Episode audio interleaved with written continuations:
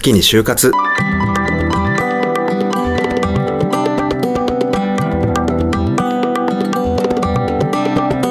きに進もう羅針盤ラジオ。コ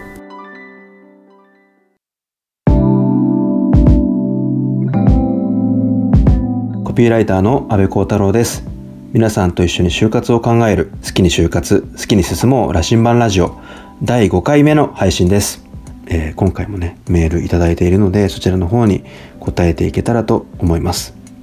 早速1人目。ラジオネームロケンロウさんです。安部さんこんにちは。好きに就活第2回放送まで聞かせていただきました。ありがとうございます。質問があります。私は地方で生まれ育ち今も地方に住んでいる大学4年生です。金融業界を志望しております。両親や親戚からは地元の企業を志望することを強く望まれています。長男であることも関係あるかもしれません。私には漠然と東京で働いてみたいという思いがあるのですが周囲からの期待を裏切るような気がして悩んでいます。また東京での生活は大変だとよく聞くので不安であることも確かです。地元が嫌いなわけではありません。あまり東京で仕事をしている社会人の方々に相談する機会がないためぜひヒントをいただけたら嬉しいです。よろしくお願いしますということでラジオネームロケノーさんメッセージありがとうございます。いやこれね僕このメッセージいただいてめちゃくちゃなんか僕どう答えたらいいのかなって正直悩みました。でうん僕自身も親からうんなんだろうなそういう具体的にこの業界がいいんじゃないか提案されたこととかはないんですけどやっぱりその親の期待って別に言葉にされなくてもひしひしと感じてしまうしそういうものを無視するのもなんかちょっと嫌だしでもやっぱり自分の本当の気持ちとか本音からは目を背けることができないしそのなんかこう間で親からの期待とか自分の本音の狭間でねすごい悩むと思うんですよ。で僕うん思うのは自分の人生を生きていく自分の操縦桿を握ってるのはやっぱり自分だしこの先10年20年30年とね働いていく上で自分が働く場所っていうのは自分で選ぶべきだなと思っていてもちろんなんだろうやりたい職業とかやりたい職種とかね選べたらいいんだけどやっぱり働く場所って人によってね地元がいいとか東京に行きたいとかっていう思いがあると思うんででそこも迷うとこだと思うんですけどもしも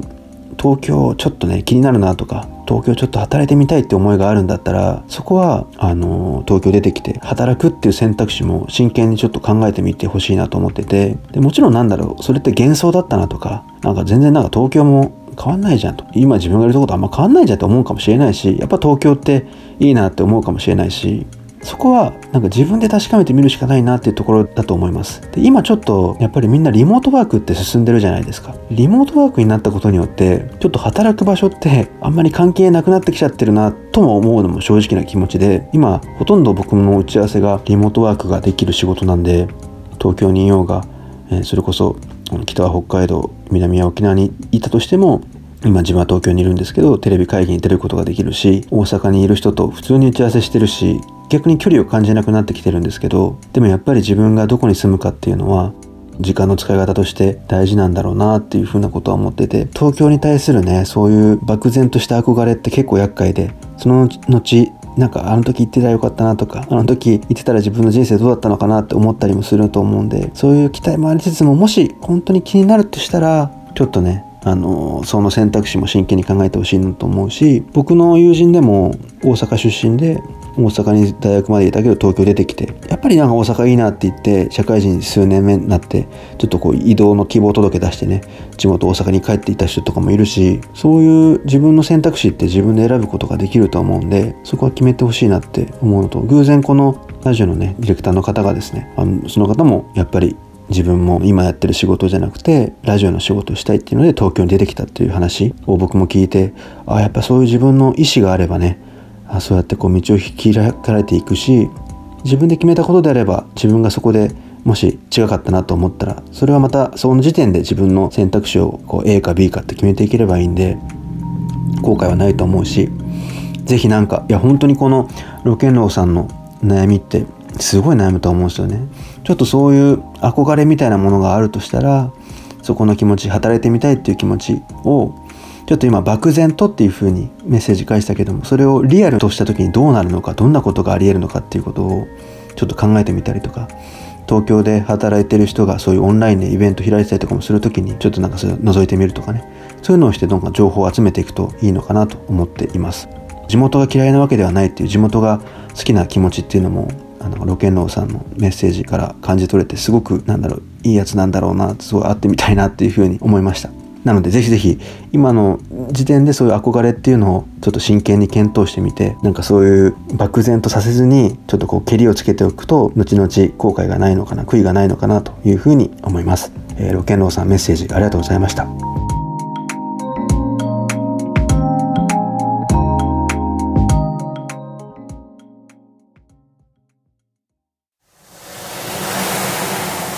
きに就活好きに進もう羅針盤ラジオ。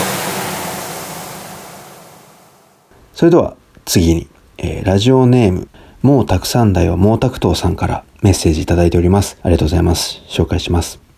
安倍さんこんにちは。現在就活真っ只中の学生です。先日一番行きたいと思っていた会社に最終選考で落ちてしまいました。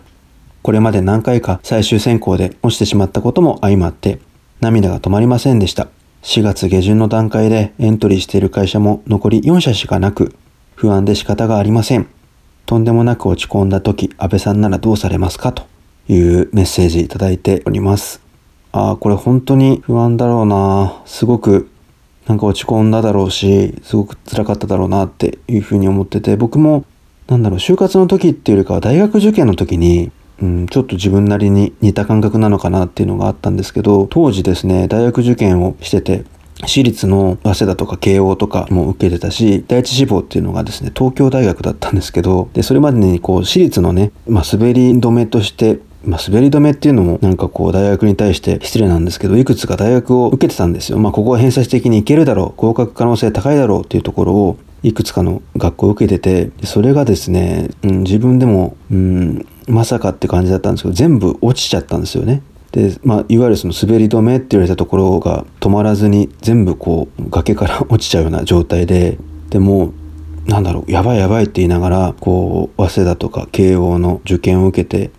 で、早稲田も、うん、結果が来て全然ダメで、で、その慶応の結果、慶応大学のね、結果を待たずして東京大学の前期の試験に臨んでいって、もう全然どこにも受かってないわけですよね。そんな中で東大行けんのかみたいな感じで、もちろん一生懸命テスト受けたんですけど、うーん、どうだろうなっていう手応えで帰っていって。で、その後日ですね、東大が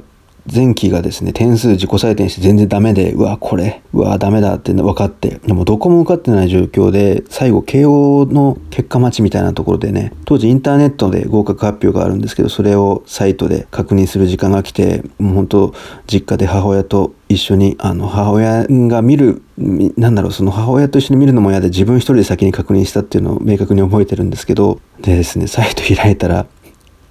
あの、補欠って出てたんですよね。補欠って。でしかも補欠っていうのも何個かランクがあって A とか B とか C っていうのがあって僕その補欠 B っていうのだったんですよ。で補欠 B ってなんだこれと思ってで過去調べてみると補欠 A までは割と繰り上がってるっていうのは大学の受験のサイトとか見て分かってうわもうこれ A までか、みたいな、B どうすんだよ、みたいなことを思って。で、それで、うわ、もうこの時期もう1年か、みたいな、もう1年、こう、やるのか勉強みたいな感じだったんですけど、その年だけたまたま補欠 B まで繰り上がりで、で、その B で繰り上がって僕、ほんと偶然、運よく慶応大学行けたんですけど、なんかメールいただいて、その時のことをちょっと思い出しました。まだね、全然こう就活も終わってなくて、残りの会社ってあると思うんですけど、なんかすげえ大変だと思うし、その時の思いを味わうことっていうのは決してその先無駄にならないとも思っていて、僕も常々不安になったりとか落ち込んでたりとかするんですけど、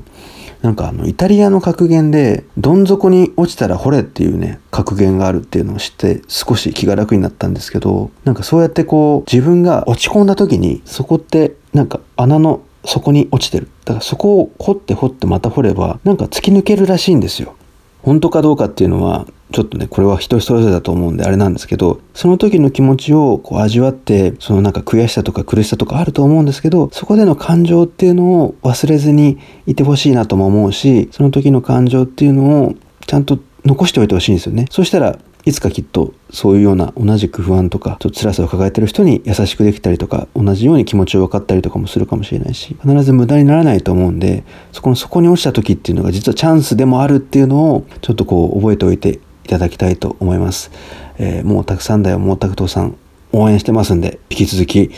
頑張っていってほしいなと思います。好きに進もう羅針盤ラジオ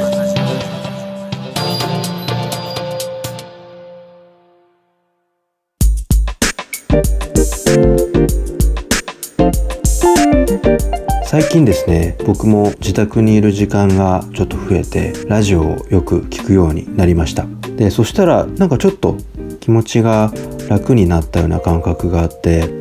これまで割とこうテレビをつけて生活していたんですよ。でちょっとテレビをずっと夜とかね見ていると結構そのニュースのね報道とかで新型コロナのことで結構いろんな世の中の大変なこととか、うん、もちろん希望のあるニュースもあるんですけど結構こう刺激が強く感じてそこで、うん、ちょっと自分の感覚っていうのも舞い上がってたのかなって思うんですけどラジオをよくつけるようになってこう耳から話を聞き始めた時にですねいろんな情報入ってくるしその情報でねもちろんあのいいニュースも悪いニュースも大変なニュースもあるんですけど耳の方がなんか自分にとって受け取りやすいなって思うことが結構多くてそれってどうしてなのかなって思うんですけどやっぱり人の声を受け取るってすごくなんだろうパーソナリティの人の声の力っていうのももちろんあるとは思うんですけどそこから自分の頭で思い描くっていうのが映像ってすごくダイレクトだと思うんですけど声であれば自分で自分のイメージで思い描けるところもあってすごくそれがあの優しかったりとかあとは他にはラジオってすごく音楽がね時折流れてくると思うんですけどその音楽が流れてくることによって気持ちがまたリフレッシュされたりとかするのがすごく自分にとって心地よくてラジオをつけることによってねすごく心地よさっていうのが自分の中で、えー、キープできてるなって思います。あの本当たまたま調べてる時にねそうやって最近はうん情報よりも情緒っていう風に言っている人がいたんですけど確かにこうラジオって情緒も含めてね伝えてくれるのかなって思ってて情緒ってこう味わいみたいなところとかあの自分の中での感覚的な部分とかを刺激してくれるようなことっていうのが情緒があるっていうことだと思うんですけどそういう耳からいろんな心地よい刺激っていうのをくれるのがラジオだなと思っています。この番組もそうなってればいいなと思いますしこの「好きに就活」っていう番組が始まったのもですね東京 FM のスカイロケットカンパニーっていう番組があるんですけどそこに八代さんっていうね八代本部長っているんですけど八代さんとの出会いから始まってるところがあって僕が昨年偶然こう東京 FM の他の番組の収録に行った時にですねちょっとこうフロア内を歩いてる時にちょうどこうスカイロケットカンパニースカロケの生放送をしていてでフロアのディレクターの方とかはちょっと安倍さん入ってください八代さんもどうぞどうぞみたいな感じで呼び込んでくれてでそれで偶然こう話したテーマっていうのがね就活のテーマでお祈りメールっていうのが来た時にどうすればいいでしょうかっていうようなそういうような相談があって僕もちょっとこうもともと人事だったっていうこともあって答えさせてもらってその時のことをラジオのスタッフの方が覚えてくださってて今回のねじゃあ就活のことをちょっと安倍さんに話して、えー、もらうような機会作れたらっていうことで相談くれて僕もぜひやりましょうっていうことで。あってなんかそういうラジオのつながりってすごく結びつきが強くてこの僕自身もラジオ聞いてますって言われたらめちゃくちゃ嬉しいですしなんかそういういいつながりっていうのが生まれてくるのがラジオな気がしていてそういうのを増やしていけたらいいなと思っております。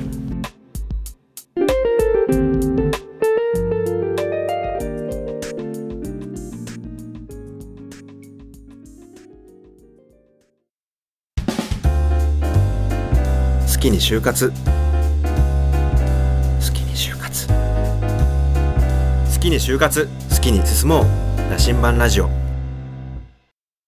今日はもう一人メッセージいただいておりまして紹介したいと思います。ラジオネーム高浜くんよりメッセージいただきましたので、えー、ご紹介したいと思います、えー、私は現在就職活動をしている大学4年生です。安倍さんの所属している電通をはじめ博報堂など広告会社でコピーライターとして働くことを志望していますがことごとく落ちて内定ゼロです、えー、苦労はするだろうと想定していましたがやはり現実的になり、焦っています。このままもし内定ゼロが続けばどうしようという不安がいっぱいで最近は夜も熟睡できてません。自分の未来はきっと明るいとただただ信じていることが唯一の自分の希望です。えー、もしもこのような状態になったと仮定したら安倍さんならどうしますかと。いう質問を高浜くんから頂いていて、やっぱりね、これも先ほどのもうたくさんだよ、もうたくそうさんと一緒で、こういう状況に陥った時にね、どうしますかっていうことなんですけど、いやーこれ、めちゃくちゃこの状況も辛いなまあ不安ですよね。で、正直、うん、でも新しいことにチャレンジするってそういう不安とずっと付き合っていくっていうことなのかなとも思っていてなんか眠れない夜とかどうなるかなうまくいくかなとかちゃんと反応もらえるかなとかってあると思うんですけどもしかしたらそのハラハラドキドキとか不安とかそわそわとかってこの先もやってくるそういうなんか予行演習でもあるし自分の経験値をね増やしている状況でもあると思うから今この高浜くんが書いてくれている未来はきっと明るいと信じていられているっていうのが僕はそれ希望だと思っててどんな状況に陥ったとしてもなんとかなるんだなんとかするんだっていう気持ちを持ち続けていられさえすれば僕は必ず道は切り開けていけると思うんでめちゃくちゃ精神論なんですけどその経験っていうのは必ず社会人になっても生きてくるしその不安と付き合っていくっていうことっていうのがこれからの正解のない世の中においてはものすごく重要だと思うんで不安とこう仲良くねいい距離感で付き合っていくっていうことをなんかこう高山くんは今トレーニングしてるとも思ってそういうレッスンをしてると思って是非この経験っていうのを次につなげていくぞという思いを持ちながら就職活動を続けていってほしいなと思っています。ちょっと繰り返しになっちゃうんですけど今の時代ってほんと正解がないなと思っててその中で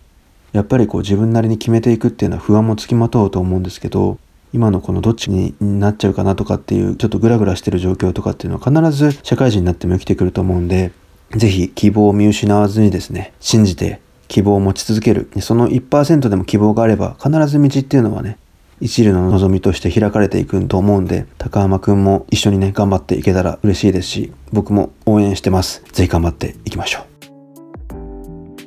番組では引き続きリスナーの皆さんからのお悩みメッセージだったりとか感想を募集しています。スマホのアプリ JFN パークのメールフォームからメッセージが送れますし、ウェブサイトの方からも送ることができるのでぜひチェックしてください。また Twitter で、ハッシュタグ月に就活をつけてツイートしていただけたらこちらスタッフあの喜んで見てます。僕も見てます。なので番組でも紹介させていただけたらと思います。どんな些細な悩み簡単な感想でも構わないです。メッセージそしてツイートもうめちゃくちゃ待ってます。えー、今回はそういうちょっとね皆さんの悩みを中心に考えたんですけどこのラジオを通じて